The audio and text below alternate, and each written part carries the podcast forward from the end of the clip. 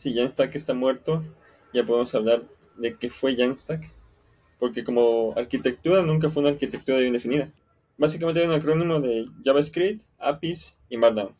Y esto hace referencia a cuando los generadores de sitios estáticos todavía compilaban desde Markdown. En cuanto Nets comienza a despuntar y, surgen los demás como Gatsby, Wemix y todos estos, como que la parte de, de, que nada más eran generadores de sitios estáticos quedó muy corta. Entonces se dejó de tener la fuente de Markdown y comenzó a alimentarse directamente desde eh, APIs externos.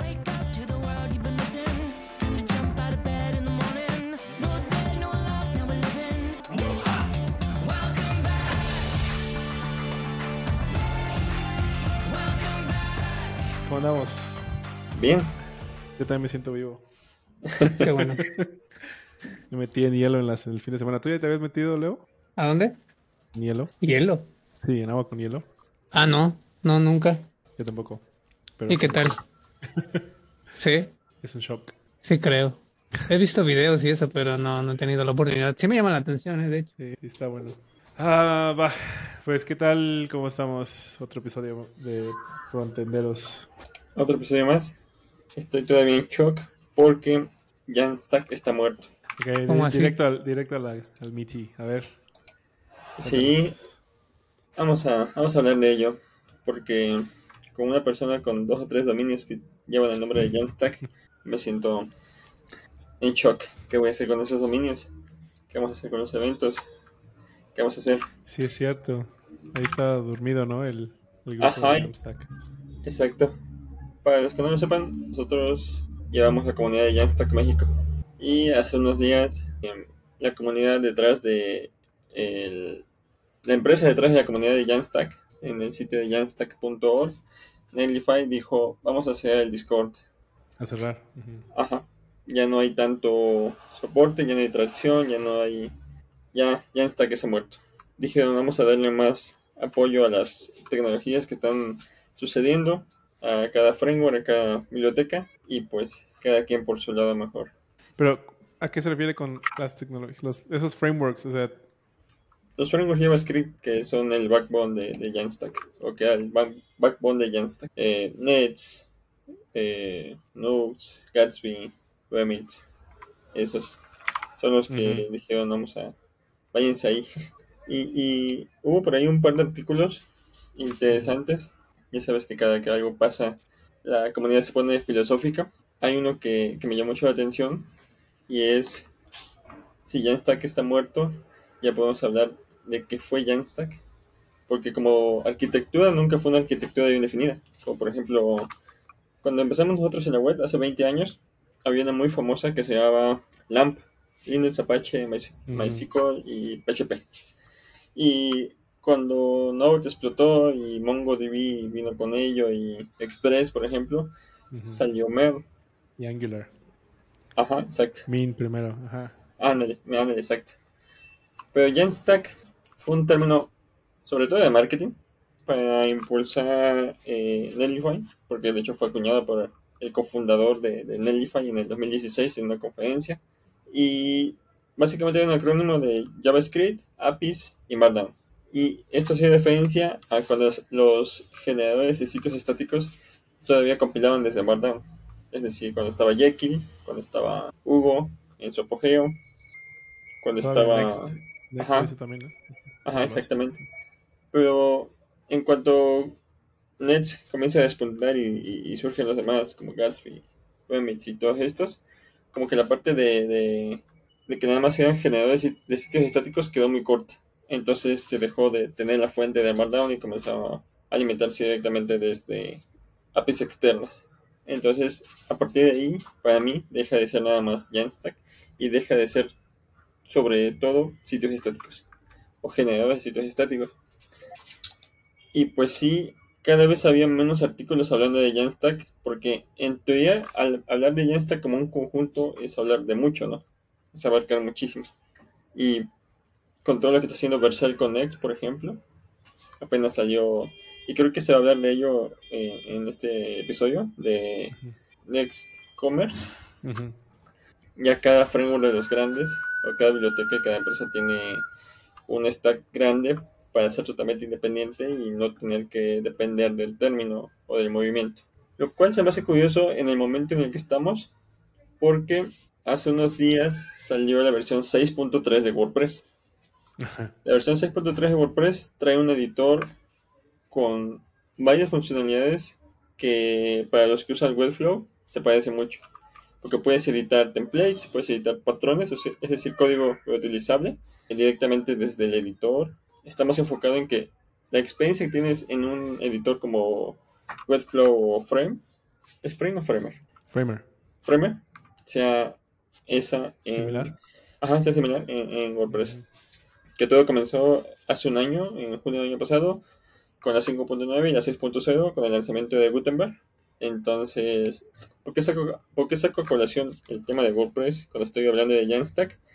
Porque todavía me acuerdo que en el 2020, 2021, una de esas dos conferencias de Jamstack, el cofundador de, de Netlify, que en ese entonces era el CEO, no sé si lo sigue haciendo, eh, hubo una mesa de onda, una mesa de debate, un panel, algo así, una mesa, un, un panel, Ujú. donde se peleó con el fundador de WordPress, eh, con, con el, con el CEO de, de Automatic, porque le estaba diciendo, yo no me acuerdo exactamente de qué fue la pelea, pero estaban discutiendo de si el ecosistema Jamstack iba a poder con- competir contra WordPress, y pues WordPress ahora tiene una herramienta muy poderosa para que no solamente haya content creators y developers, sino ahora también diseñadores van a poder sacarle provecho, así como con Webflow y Framer.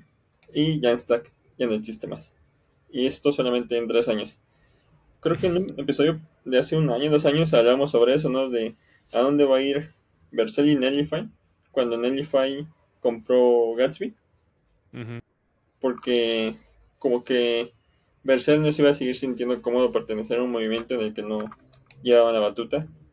Que obviamente no, no es eso por lo que se separaron, pero pues ya están separados entonces. Y pues, ¿Separados quiénes?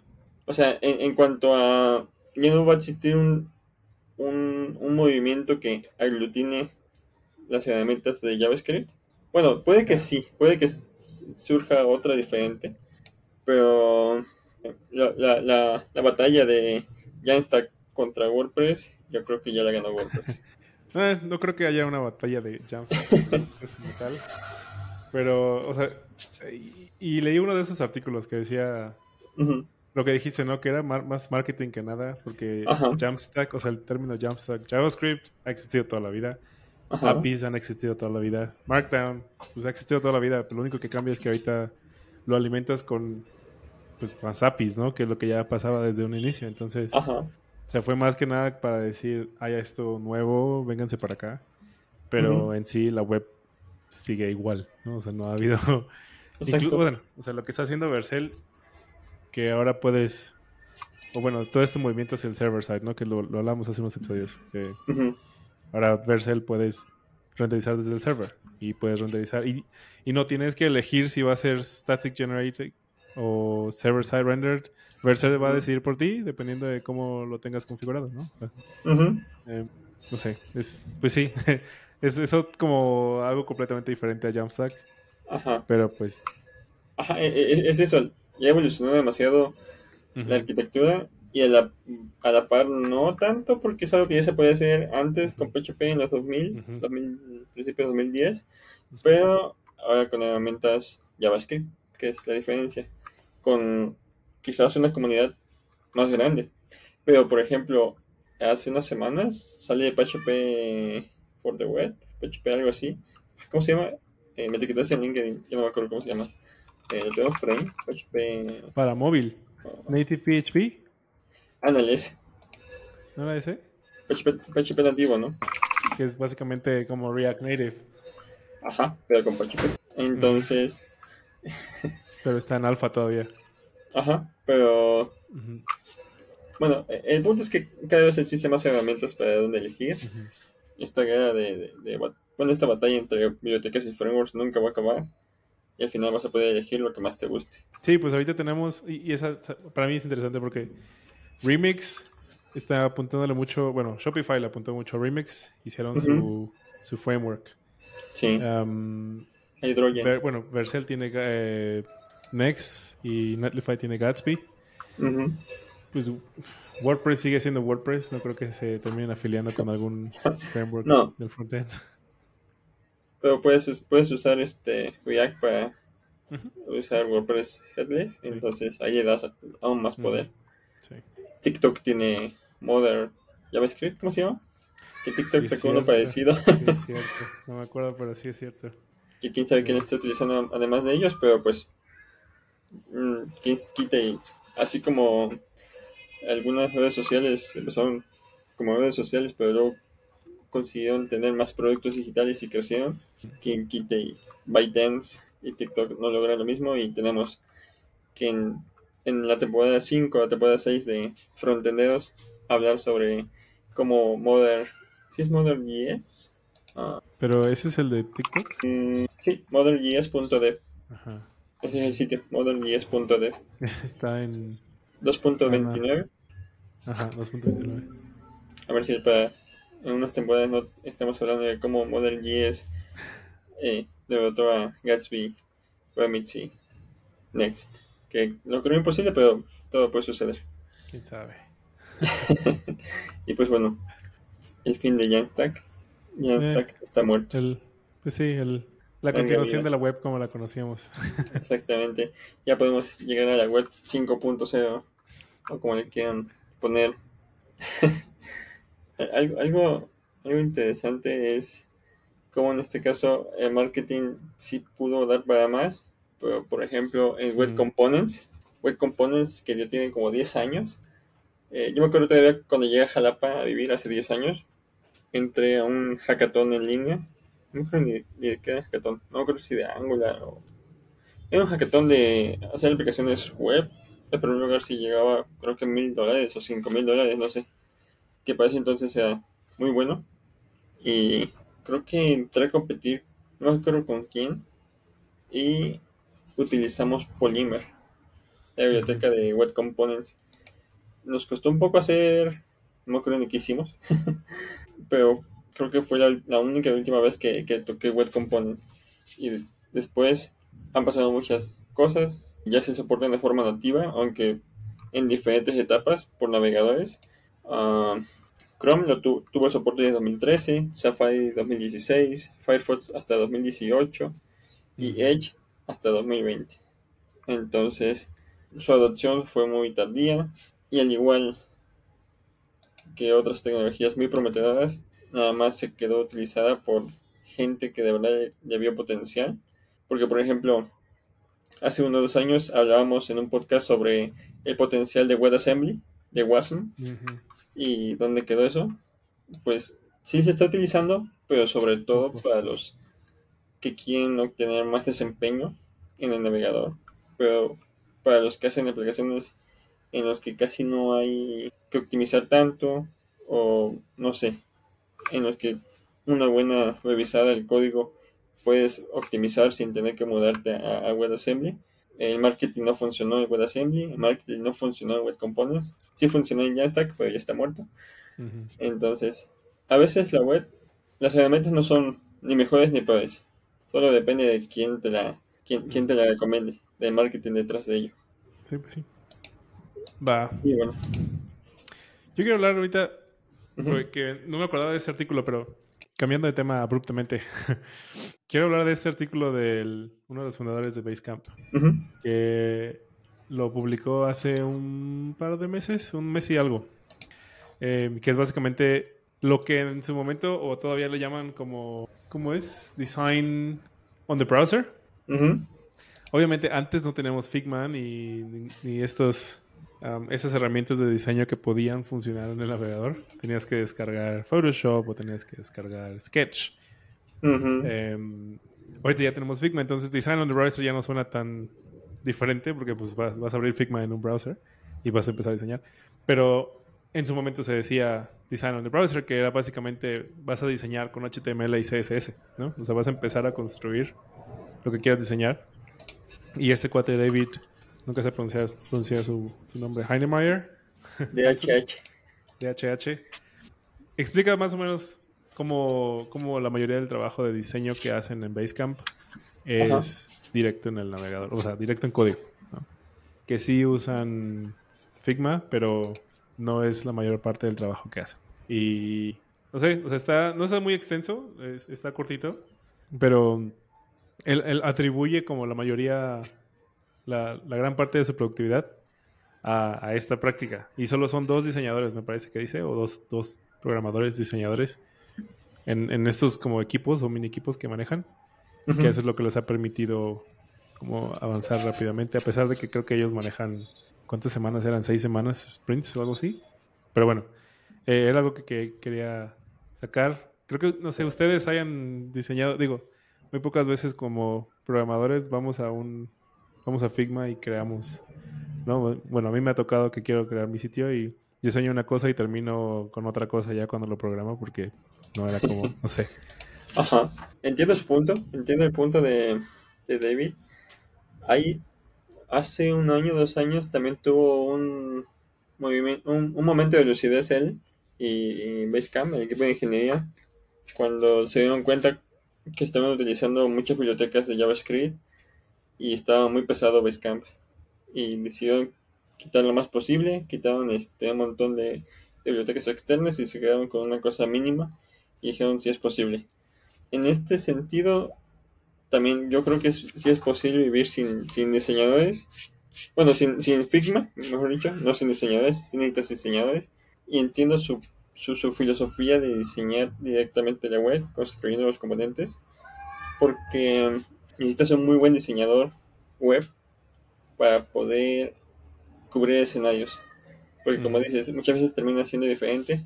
Y sí, porque ¿cuántas veces un, buen- un, un diseño viene con soporte para, por ejemplo, nada más voy a decir tres cosas. Primera, textos muy largos o muy cortos. Segunda, imágenes muy grandes o muy cortas. Y tercera, tamaños de pantallas diferentes. Que eso cambia un montón las cosas y, y, y ese proceso de, eh, de iteración que si encuentras un bug o en este caso un mal diseño en, en alguna de estas tres cosas y tienes que regresar al diseñador, el diseñador tiene que explorar cómo se puede solucionar y después volver eh, para ciertas empresas que iteran rápido, como en este caso Basecamp, que tiene sus, creo que son seis semanas que, que lanzan iteraciones. Igual en Scrum es de seis semanas, dos meses que tienes que estar sacando nuevas versiones. E- e- esas, esas iteraciones que tienes que ir con, con, con un diseñador te pueden quitar muchos días. Ujú, Entonces, si sí. tienes una, un front-end que le sepa el diseño, podría ahorrarse ese tiempo. O un diseñador que sepa programar. O también, ajá, exactamente. Y que por eso cada vez hay, hay, hay muchos empleos que estaban pidiendo que los diseñadores supieran lo que es HTML y CSS. No para hacer cosas, sino para que puedan probar cómo funcionaban, porque la web es dinámica. Eso, eso es algo que yo sí he visto luego que postean en así trabajos que dicen diseñador que sepa HTML, CSS y me ha tocado ver que luego como que no les gusta tanto o se quejan o algo por el estilo. Pero creo que eso sí es algo muy valioso. O sea, obviamente no queremos que la empresa por ahorrarse dinero quiera tener un todólogo, ¿verdad? Pero sí es muy valioso para un diseñador que pueda programar. O por lo menos HTML, CSS, o maquetar, lo que le llamamos maquetar porque sí comienzas a ver, pues sí, esos, esos detallitos, ¿no? Que cuando un diseño ya se convierte en algo real, en algo tangible en, en la web, no lo ves cuando estás diseñando en Figma, por ejemplo. Ajá.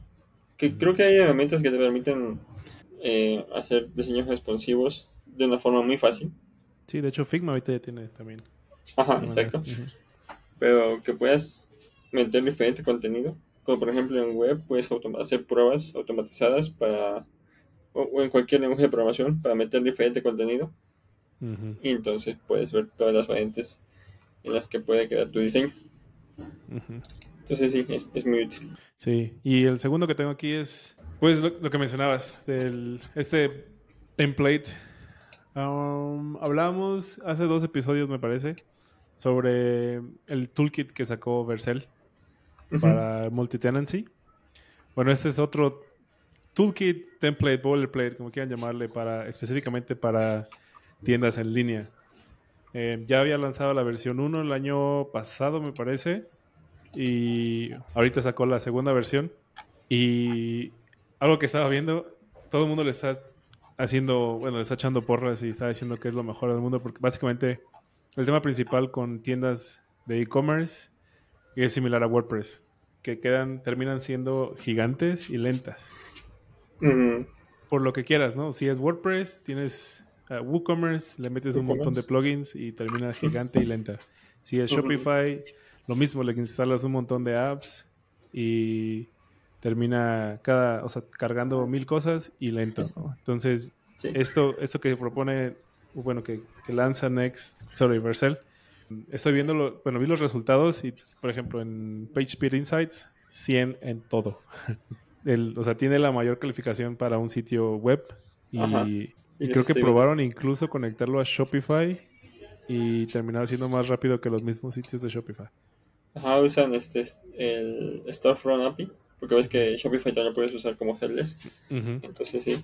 Yo, yo quiero ver que eh, este, en este caso es porque el equipo que diseña, el equipo que trabaja en Next.js, obviamente puede optimizar al 100% Eso sí. algo. A ver, de- deja, ha- hagamos una prueba de que alguien que no está tan familiarizado pueda lograr esa optimización. Tengo una idea. Pero- Oh, vamos a ajá. playeras de frontenderos. Sí, y construimos el sitio con Next.js Commerce. ¿Mm? ¿Está bien? Lo que me gusta de lo que está haciendo Vercel con Next.js es que está construyendo boilerplates para soluciones. Qui- Quiere jalar lo más posible a la audiencia de para decirle, no tienes que irte a utilizar alguna otra cosa. Porque, por ejemplo, para ponerlo en perspectiva, Next.js está basado en React y depende mucho de los cambios al API que hagan en React. En los últimos dos o tres años no hubo tantos. Apenas están cambiando va- varias cosas en React, en el core. Y siempre, React siempre ha sido básicamente una biblioteca para interfaces. A diferencia de Angular cuando pasó la versión 2, que trae todo integrado, todas las, las baterías integradas. Entonces Nets y Vercel están viendo ese espacio de la biblioteca que utilizamos solamente es para interfaces. Podemos ver todo lo que se ha construido con React, todo el ecosistema, y darles soluciones ya empaquetadas. Y entonces, porque puede que haya varios devs por ahí que hayan echado de menos tener varias cosas, que React tienes que buscar por aquí, buscar por acá, eh, rutas, el estado de almacenamiento, eh, incluso bibliotecas para hacer peticiones HTTP son externas. Entonces, creo que Vercel está aprovechando muy bien esas lagunas que tiene Ujú. React. Sí. Algo que me gusta, como lo, lo que dices, ¿no? Obviamente ellos van a saber de optimización. Eh, esta segunda versión, para los que probaron la versión 1, le quitaron 145 mil líneas de código. Entonces lo están haciendo, o sea, sí se están enfocando mucho en, en este tema de performance para e-commerce. Yo sí lo quiero probar. Eh, vamos a ver esa tienda. Quiero, ver qué tan rápido puede ser. Ahorita a solo le falta que hagan un boilerplate o una biblioteca integrada con animaciones. Si no es que ya tienen en mente. Y precisamente de animaciones es lo que queremos hablar ahorita con Leo. Porque tiene tres temas muy interesantes que van de la mano, pero cada uno es por sí solo una, una, un- una entidad en sí. A ver. ¿Qué tienes por Pues ya te lo comentan. sí, eh, pues es que conectando un poco con lo, con la cuestión de las tiendas, como dicen, o sea, yo tengo malas experiencias con sitios en tiendas, la verdad. No sé, a veces las siento como demasiado, bueno, porque son tiendas, obvio, quieren, necesitan como llamar la atención y todo, ¿no? Entonces, a veces son como muy invasivos en las interfaces. Entonces, pues hablando de animaciones, que es un tema que a mí me gusta mucho, de hecho es uno, uno de los muchos temas o de los pocos temas que me empujaron a entrar al desarrollo. pues se me, se me hizo interesante eh, ver que muchos de los sitios o muchas de las aplicaciones que al menos he trabajado eh, no se le toma tanta importancia en la cuestión de la animación, porque creo que es una espada de dos, de doble filo. O sea, a veces se concentran más en la cuestión funcional, que es una cosa muy básica, es importante, ¿no?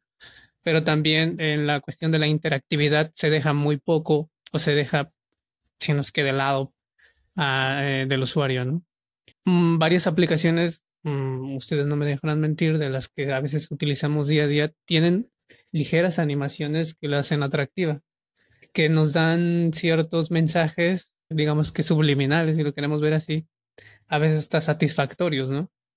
Entonces, creo que en, en, en la cuestión de la animación, cuando que me empezó como a gustar y todo, pues eh, le comentaba a Jail que estábamos en la época nosotros de Flash, en donde para que hacer una animación pues tenías que saber esa onda del Flash y integrarla al sitio y todo, y pues era un rollo. Y creo que también esa era de las cosas que pues menos trataban de llamar la atención, o no sé, como que se hacía pesado, tedioso, y más cuando, cuando se abusaba del mismo, ¿sabes? Porque tener mucha animación en un sitio, pues eso es lo que te decía, es molesto, como que no lo quieres ver. 20 perritos bailando que te den la bienvenida, no, más para, pues, como que no. Y a, y, a la, y la época también tardaba mucho en cargar, ¿no? Porque eran cosas que no, no cualquiera, cualquier computadora podía hacerlo. Yo recuerdo que había una biblioteca que empezaba a sonar mucho, no recuerdo el nombre, la verdad, pero empezaba a hacer animaciones como muy, muy pesadas. Y pues estaba el link del sitio y todo. y yo con mi compu de, de, la escuela dije, voy a ver, pues me gustaba, no me llamaba la atención. Intenté abrir el sitio y me tardó, no, no por exagerar, pero sí me tardó varios minutos en que cargara solamente el home, porque pues era obvio, ¿no? Que que te querían este, meter la animación para que tú experimentaras. Y ya una vez que cargaba, iba como, no sé, como a dos o tres fotogramas por segundo. Entonces era una cosa que la compu misma empezó como el ventilador, a soplar muy fuerte, ¿no? Ya casi quería quitar. Entonces, afortunadamente, pasando el tiempo y pues esta evolución que ha habido de los frameworks y demás, pues también no se descuida o mucha gente no descuidó ese tema y también empezó a crear bibliotecas para mejorar esa parte, ¿no? Ahí, por ejemplo, yo puse eh, unos links de, de, algunas bibliotecas que a lo mejor ya las habíamos mencionado. Son, una es como de las típicas en las que las instalas o las empiezas como a trabajar y pues, es para hacer como gráficos, cosas así, ¿no? un poquito cosas más desarrolladas, que es la de sí, Anime JS. Anime JS la vi en algún momento, pero me acuerdo que porque cambia de lugar, nada más. Los demos. Sí, entonces esa, por ejemplo, pues tiene, ahí te, te pone varios ejemplos ahí en varias secciones eh, de cómo los puedes ir utilizando, ¿no? También lo, lo, lo, lo chido fue que pasando el tiempo, pues HTML y CSS no sé qué hicieron como quedar atrás y quisieron también implementar propiedades. Ya ves lo que tenemos de HTML con el Canvas y eh, CSS con esto del translate y, y demás, ¿no? Y, y, que también pues eh, orilló a mucha gente a empezar a implementarlo y forzó, por así decirlo, creo yo, a los navegadores a mejorar sus motores, porque no todos empezaron como como a renderizar correctamente eso y por eso empezaron con esto de los prefijos y los mixins y esas cosas, ¿no? Pero pues ya hoy en día ya es como más, entre comillas, más fácil, más sencillo implementar esas propiedades y ya no, que no haya tanta broca en compatibilidad con otros navegadores. Ya la mayoría, eh, siendo optimistas, ya, ya lo entiende un poco, ¿no? Pero integrando estas bibliotecas, pues se mejora mucho la, la cuestión de la interactividad, porque creo que un sitio sí es importante que tenga algo.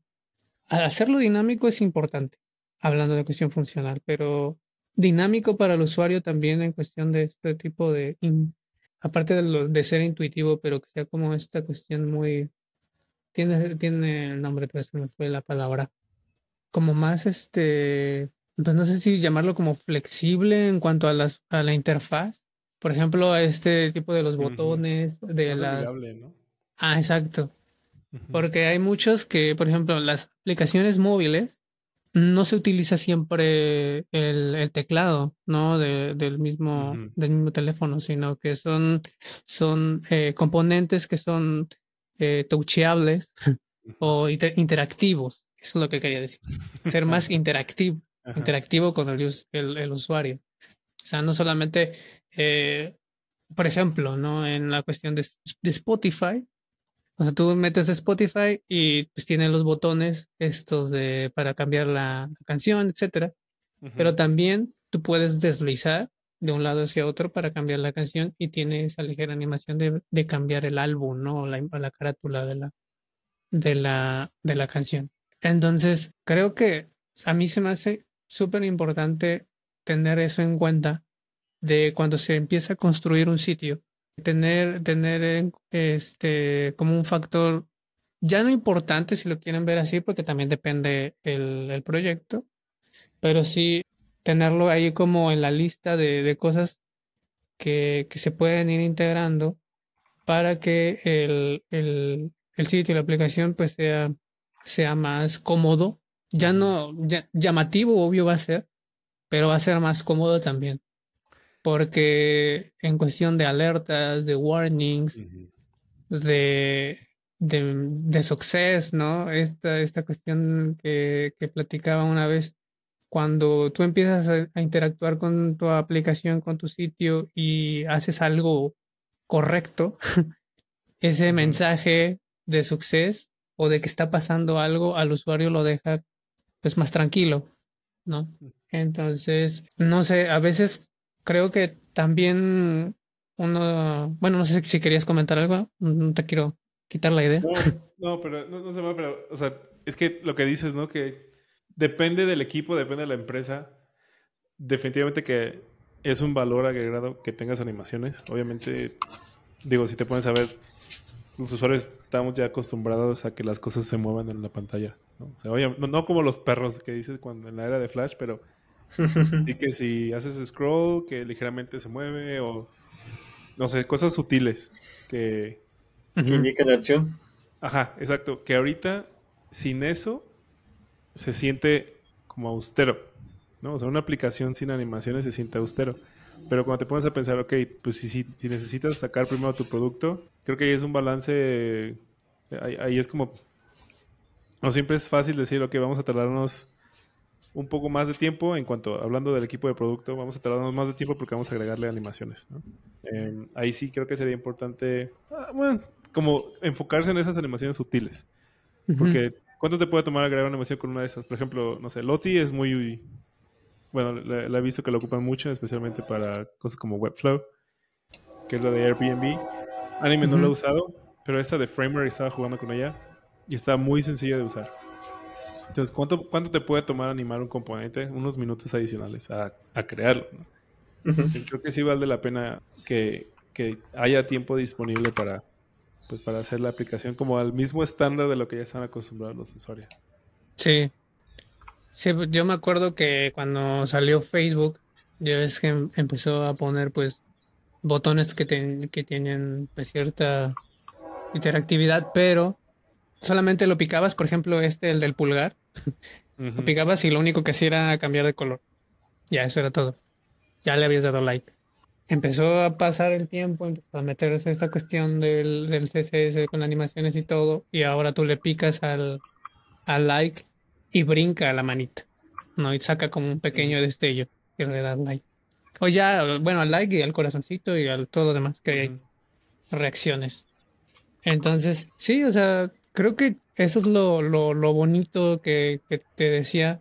O sea, que creo que ya cuando, o sea, si estamos, si viajamos al tiempo y ha pasado y todo lo que quieras, o sea, pues obvio era más difícil integrar este tipo de cosas porque te digo, había como varios obstáculos, ¿no? Y implicaban mucho trabajo.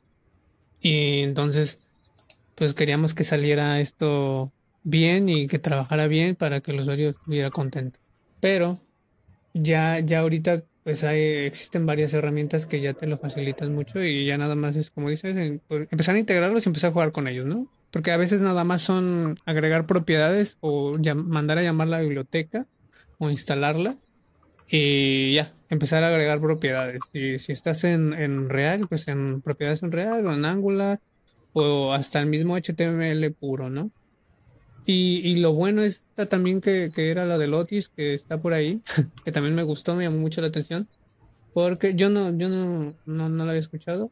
Ahí me, me explicó un poco más a fondo cómo, cómo funciona. Y, y lo bonito que, que, vi también es que está para, para varias este, pues, formas de trabajar. Por ejemplo, está para Android, para iOS, para Break Native y para Windows, ¿no? Entonces ya no solamente es eh, empezar a hacerlo así cero, sino ya desde el mismo Adobe After Effects. El, tú ya lo, lo exportas y, y, ya empieza como a jalar un poquito, ¿no? Bueno, eh, supongo que tienes que hacer un poquito más de cosas, pero al menos sí te facilita esa parte. Ahorita que mencionabas lo de Loti, bueno, que mencionaba lo de cuánto tiempo me llevaría a hacer esto, añadir animaciones para que mi proyecto tenga, no todo el sitio, sino en, en ciertas interacciones tenga esa, por ejemplo, una cosa que se me viene mucho a la mente cuando se habla de animaciones es cuando estás haciendo una acción de fondo y el usuario no sabe que estás esperando que, que regrese la acción, eh, botones de carga o por ejemplo cuando se va a apagar, eh, cuando se va a hacer una acción fuerte, también indicarle al usuario que se está haciendo una acción y que tiene que esperar o dar ese peso de que es algo drástico lo que va a hacer si tiene que eliminar algo, por ejemplo. Detallitos así. Y estas bibliotecas que mencionas, Anime.js y la otra de, de, de Framer, ¿cómo se llama? Ajá, la de Motion, eh, están optimizadas para que sean fáciles de utilizar, mientras que Lottie igual, pero yo creo que Lottie le saca más provecho cuando tienes alguien que sepa construir SVGs y trabaja con SVGs, uh -huh. porque al final de cuentas Lottie es un archivo SVG animado, uh -huh. popularizado por herramientas como Airbnb o Webflow, y también un caso de uso muy práctico que se puede ver de Lottie está en la aplicación de Duolingo. En Duolingo, los personajes que hablan, que te dicen las, las, las lecciones, hace un año, no me acuerdo cuándo, hubo un cambio en el que comenzaron a mover los labios cuando te decían la frase, y este cambio fue gracias a que comenzaron a utilizar Lotis. Uh -huh. estas, estas animaciones ahora están hechas con Lotis, y otra de las ventajas, aparte de que ahora se siente más interactivo que un muñequito te esté diciendo una frase que tienes que repetir, es que como es un vector animado, se redujo muchísimo el tamaño. Ahorita no me acuerdo exactamente cuándo, pero en el blog de ingeniería de Duolingo mencionaron que sí fue un cambio drástico en el desempeño y en el peso de la aplicación, uh -huh. porque al final de cuentas es, es un vector.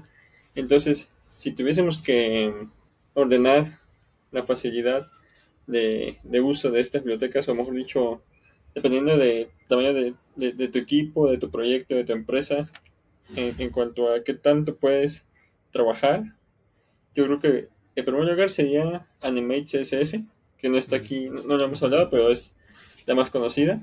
Uh -huh. Luego sería AnimeJS, luego sería Motion, pero creo que Motion nomás está para React, ¿verdad? Habrá que ver si hay algunas alternativas para otros, otros este, bibliotecas y frameworks de JavaScript o algo parecido.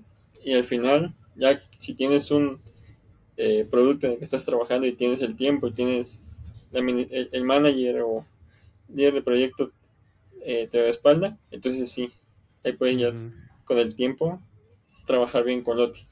Pero si vas a las prisas, anime CSS o, o anime.js son las opciones más prácticas que te van a quitar menos tiempo y con las que puedes ver cambios en menos de una semana.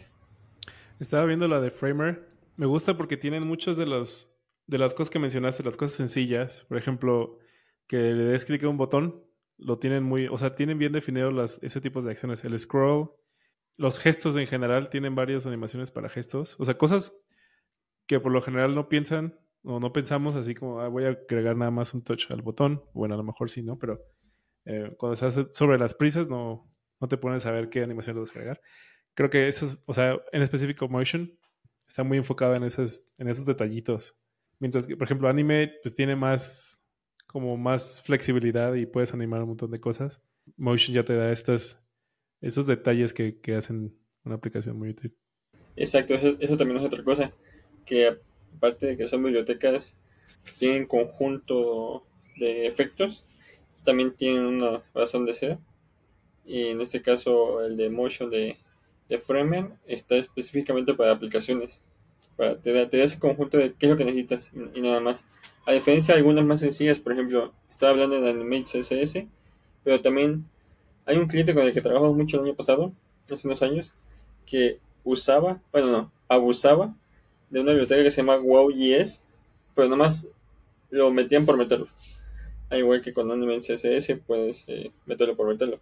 Mientras más compleja esté la, la biblioteca o más unida esté de, los, de las opciones que te dé, más sentido va a ser que siga las recomendaciones que te dice. Estas dos que menciono, Anime y, y Wow, son pues efectos sueltos para que tú pongas según tu criterio.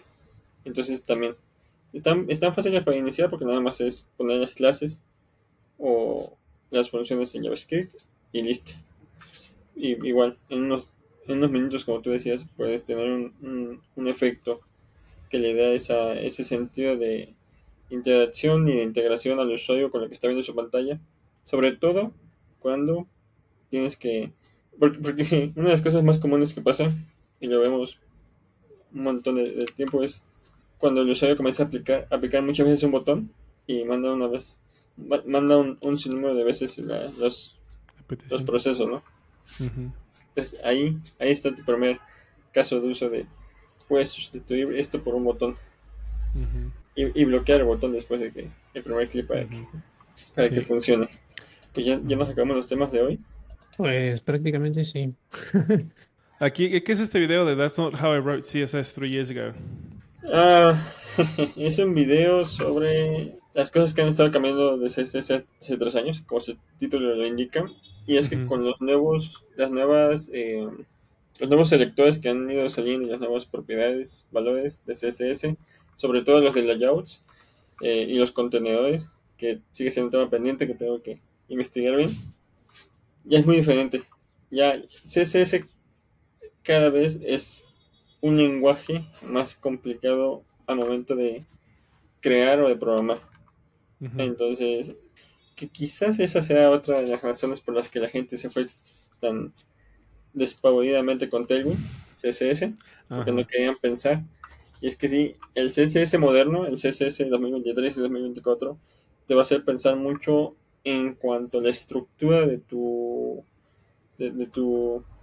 Es que no quiero decir página o, o sitio porque ya, ya estamos viviendo en las épocas de, de Apple Vision, estamos viviendo en las épocas de realidad de, de aumentada. Entonces, con CSS moderno, a, a día de hoy ya puedes construir interfaces para todas esas tecnologías. Bueno, para Apple Vision creo que todavía no. Pero Mm. sí puedes para Oculus, por ejemplo, con una con interfaces de, de, de- de- de web que, que están eh, disponibles desde hace varios años. Entonces, la diferencia es que ahora es muy parecido al cambio que hubo cuando entró Flex y Grid, Ajá. de que se comenzó a tener, a, a- a confiar más en el navegador que hiciese las, los cálculos.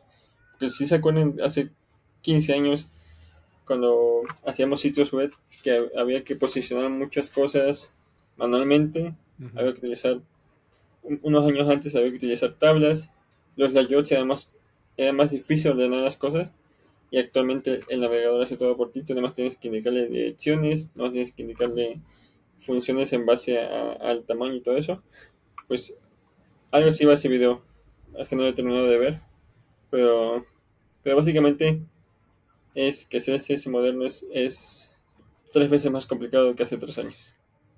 Y con eso espantamos a todos los programadores que querían probar No, CSS. Eh, eh, es es- es es la oportunidad perfecta para que te metas a, a- a estudiar CSS, aprender CSS, porque bibliotecas como Tailwind y otras como tienen que estar estandarizadas y tienen que seguir un proceso de, de actualización muy complejo para no romperse, van a tardar un poquito más en meter nuevas cosas.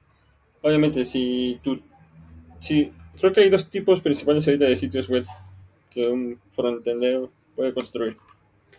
Los sitios web, como tal, sitios web para cualquier público, en- en- y, y aquí quiero cargar la palabra público, o sea, no privados, y los sitios web para administración de cosas, eh, dashboards, eh, cosas de e-commerce, cosas así.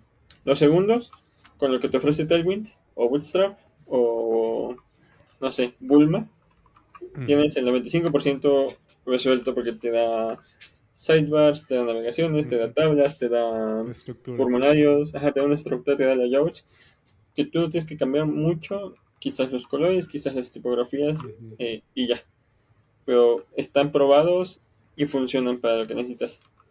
Y si es ese tipo de frontendero que sobre todo hace ese tipo de trabajo, puedes seguir con Tailwind. Ahora, si es un frontendero que hace sitios públicos, entonces, y, y quieres estar adelante del juego y estás viendo todo lo que está haciendo, por ejemplo, Webflow, o lo que va a hacer WordPress, y lo que están haciendo las comunidades de diseñadores, porque creo que WordPress y, y Webflow lo mueve, y Framer, y Squarespace y todas estas, de, de no code, o de CMS grandes, tienen comunidades de diseñadores muy... Tienen comunidades de diseñadores, a diferencia de las de, de- de sitios privados, que ya está todo construido y no hay que... Bueno, tal vez sí se pueden imaginar nuevas cosas, pero, pero ya está casi todo construido. Pero si quieres hacer sitios como los que ves en, en el marketplace de Webflow o marketplace de WordPress, entonces tienes que aprender ese modelo. Porque de esa forma vas a dejar de depender de muchas bibliotecas, JavaScript y CSS que luego te dejan hacer ciertas animaciones y vas a comenzar a hacerlas por tu cuenta, vas a poder optimizarlas y vas a estar delante del juego de los que siguen haciendo CSS del 2018-2019, Ujú. cuando Grid llegó. Así que pónganse las pilas.